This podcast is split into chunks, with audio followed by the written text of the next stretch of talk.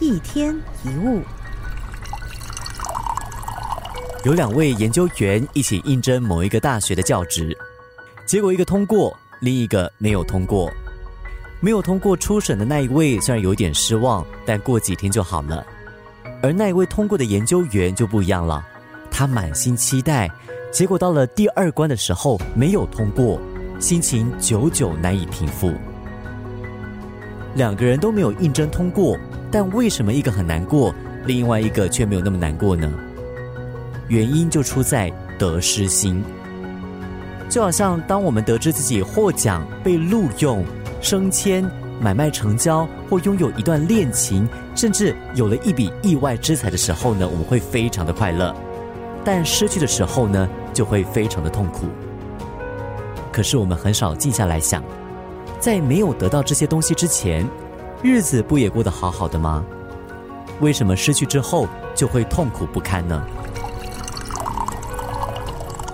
有一个老人穷了一辈子，有一天他经过一家彩券行，突然心血来潮，掏出了五十元买了一张彩券，结果没有想到却让他中了头奖。老人一夜间变成富翁，从来没有住过好地方的他，第一件事就是买一栋豪宅。有一天。老人跟朋友在外面泡茶聊天，突然有人慌慌张张的跑过来跟老人说：“不好啦，你家失火了，你赶快回去看看。”老人匆匆赶回去，果然看到豪宅已经被火海吞没。围观的人看到这个景象，都感到非常的惋惜。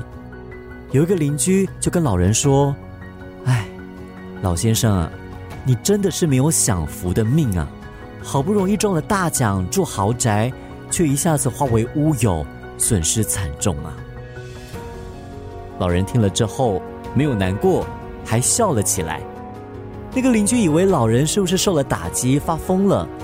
老人接着说：“你说我损失惨重，这个很好笑啊！充其量我也不过损失了买彩券的那五十元呐。”面对得失，我们要有。大不了回到原点的豁达观。我们每一个人都是从无到有，最糟糕、最糟糕，不也是回到跟以前一样的日子？一天一物。